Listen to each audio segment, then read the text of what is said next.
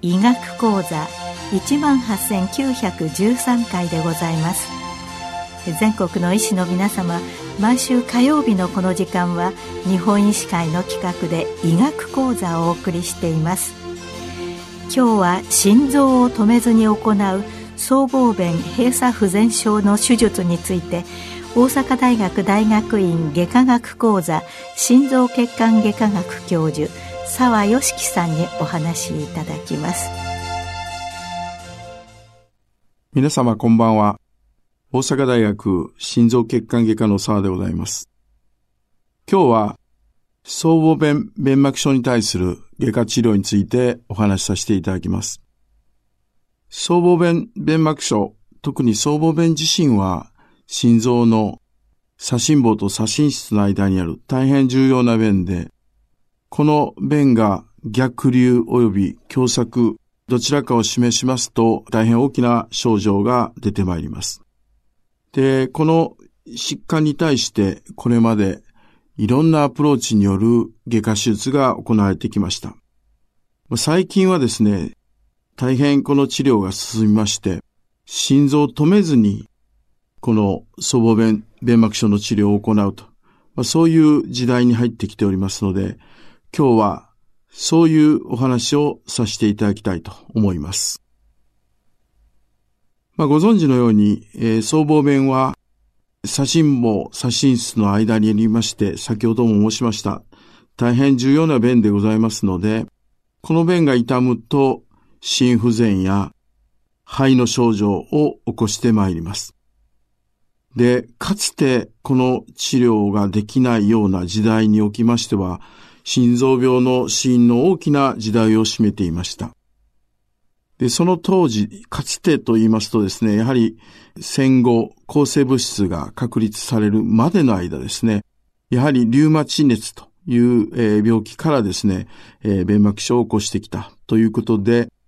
主な病気としては、弁が狭くなってしまう僧帽弁狭窄症という病気が中心でありました。この僧帽弁狭窄症に対して狭くなった弁を広げることができるかどうかというのが治療の根本でありましたが、当時は、えー、心臓にアプローチする外科手術的な治療方法が確立されていませんでしたので、ブラインドで左心房の先端から指を突っ込んで写真室の先端から突っ込んだハサミと指とでこう感覚を確かめ合いながら弁を切るような閉鎖式の僧帽弁切開術が行われていました。いわゆるクローズドマイトラルコミスロトミーであります。その後、この人工心肺が確立されまして心臓を止めることができるようになりました。これが大体1950年代後半でありますが、この頃からようやく心臓を止めて直視化に弁を切開すると、こういう手術が成り立つようになってまいりました。でも、その手術でも治らない場合は、弁を変えてしまうような僧帽弁置換術というのが行われております。今の段階では僧帽弁狭窄症というのはほとんどなくなってきましたが、一方で今やはり大きな問題になりますのはもう一つの病気であります。閉鎖不全症であります。こちらにつきましては、リュウマチ熱というよりは、弁の構成する検索等が切れたりですね。それから便に菌がついて感染性心内膜炎を起こしたり、まあこういう状況から閉鎖不全を起こすということが主な原因であります。やはりこちらも重症心不全を起こす大変重篤な疾患で何とか治療に介入しようということで、我々心臓血管外科では心臓を止めて、その弁の修復を行うと。これが中心の治療であります。そのために、弁の余剰部分を切り取ったり、えー、新しく人工検索といいまして、ゴアテックスの糸で弁の位置を正しく修正するような、まあ、こういう手術が行われ、さらに最近ではその手術にアプローチする傷口を小さくするような、まあ、こういう、まあ、 MICS 手術と我々は呼んでおりますが、まあ、こういう手術を行うことが中心となってきているわけであります。で、えー、さらに進んで最近ではですね、 robotics surgery、すなわちロボットを使って、いわゆるダヴィンチですね。このダヴィンチを使うダヴィンチ手術というのが、えー、だんだんだんだん発展してまいりまして、このような僧帽弁の形成術におきましても、ダヴィンチ手術を使って、えー、行う、えー、すなわち、より低侵襲に、しかも大きく胸を開けずに、ポートから、えー、こういう監視を突っ込み、内視鏡を突っ込んで、えー、手術を行うような時代に入ってきているというのが、えー、今、総合弁手術の、えー、トレンドになりつつあるという状況であります。まあ、しかし、こういう手術はやはり心臓を止めて行うわけでありまして、患者さんへの侵襲というのは、傷は小さくなっても、やはり人工心肺を使うという点では大きく変わってはいなかったのがこれまでの現状であります。すなわち、この総合弁の治療について時代背景として最初は人工心肺がなくて、手探りで行っていた閉鎖式な僧帽弁の高連切開術から、えー、人工心肺を使って、このオープンに手術を行う。そして、えー、さらにこう人工弁を装着する、もしくは形成術を行うという時代、これらがこれまでの、えー、背景にあるわけでありますが、この10年におきましてさらに大きな進歩がありました。まあ、すなわち、えー、次のステップは新しいモダリティを使って人工心肺を使わずに、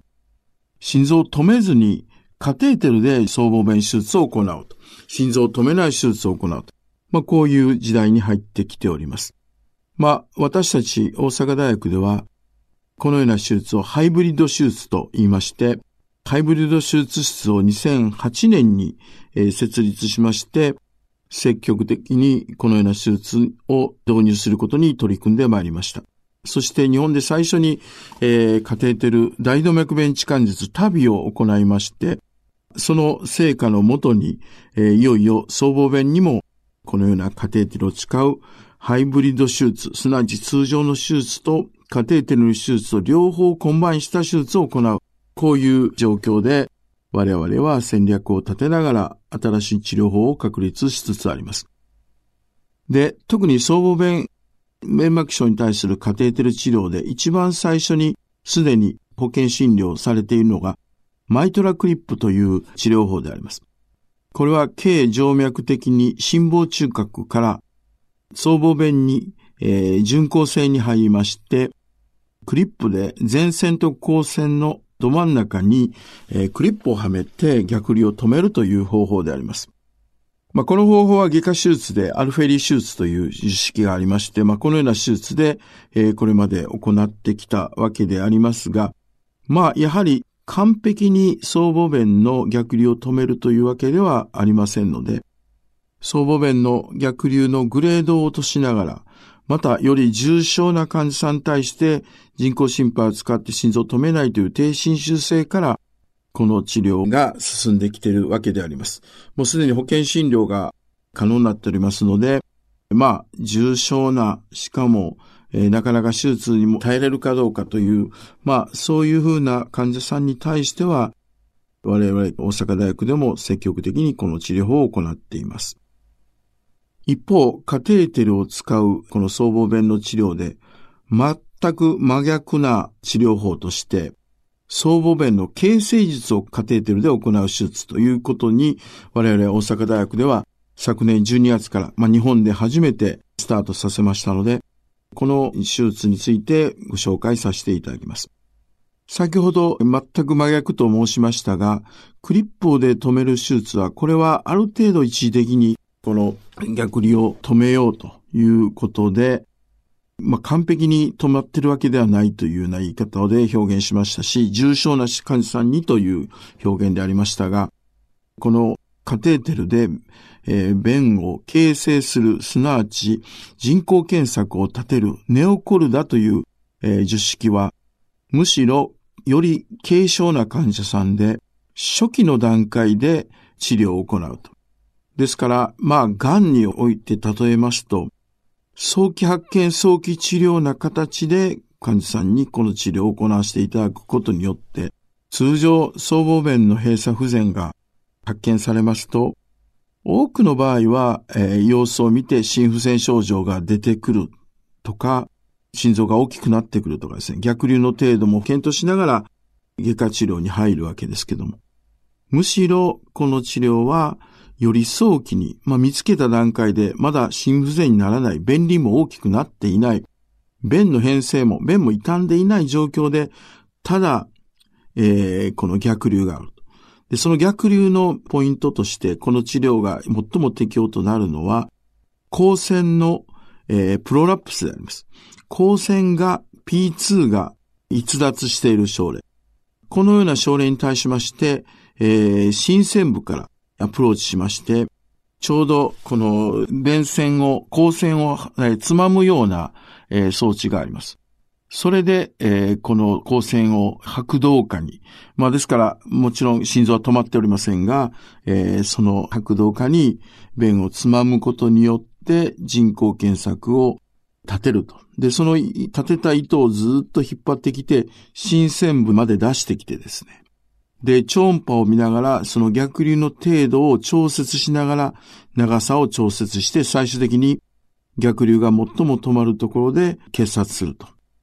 で、大体光線の P2 に対して3本から4本の糸を立てることによって逆流がコントロールできます。我々もすでに2例の患者さんにこの治療を行いましたが、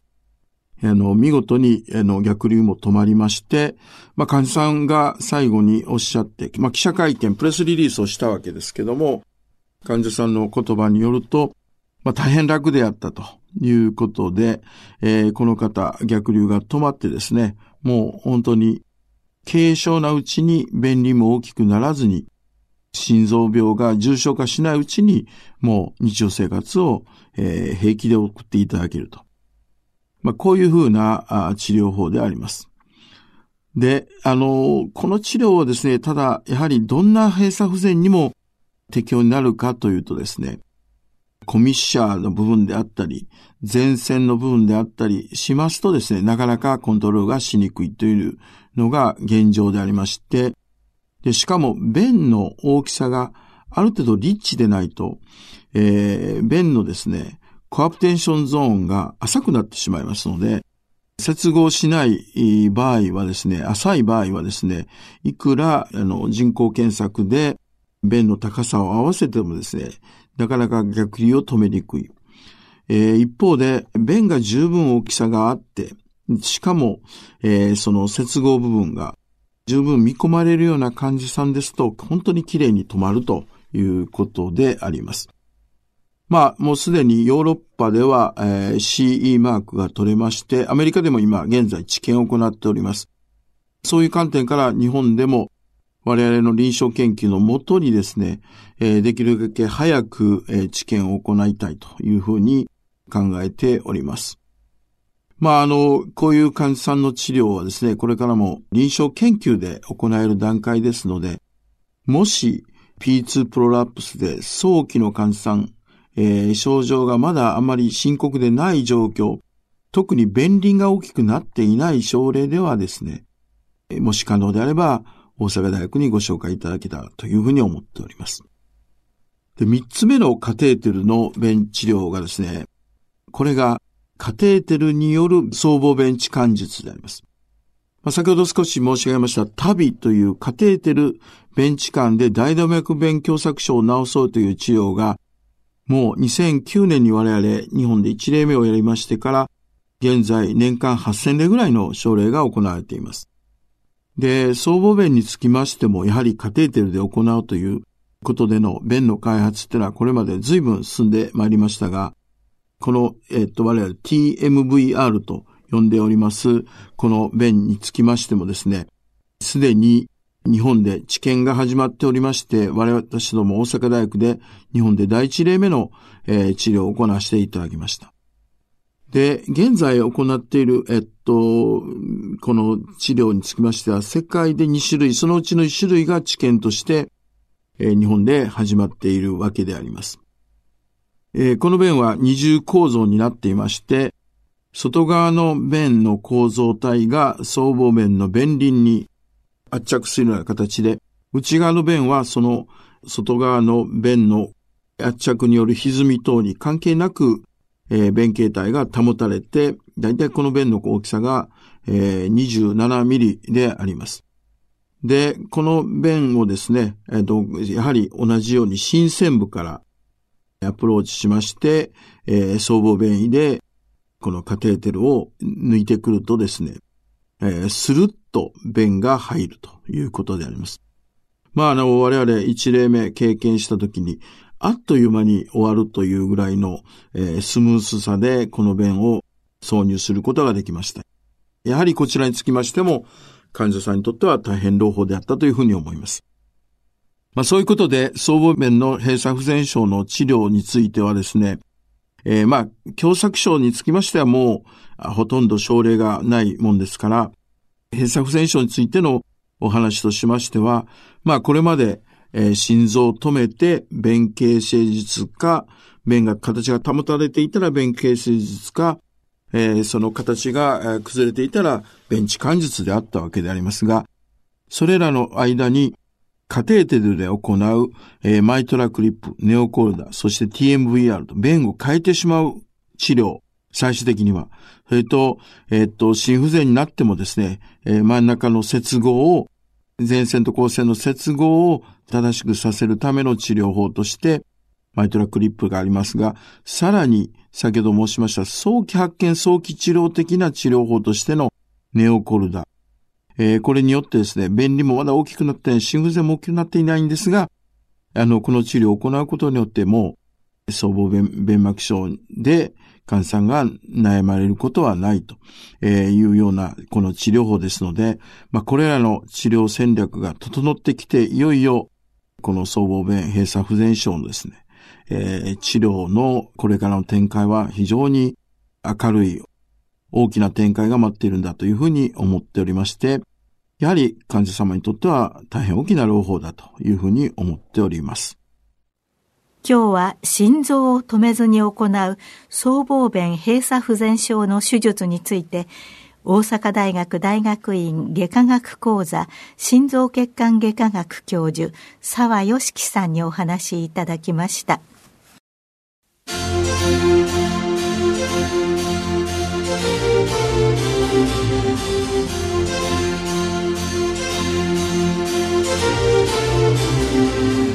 それではこれで日本医師会の企画でお送りいたしました医学講座を終わります。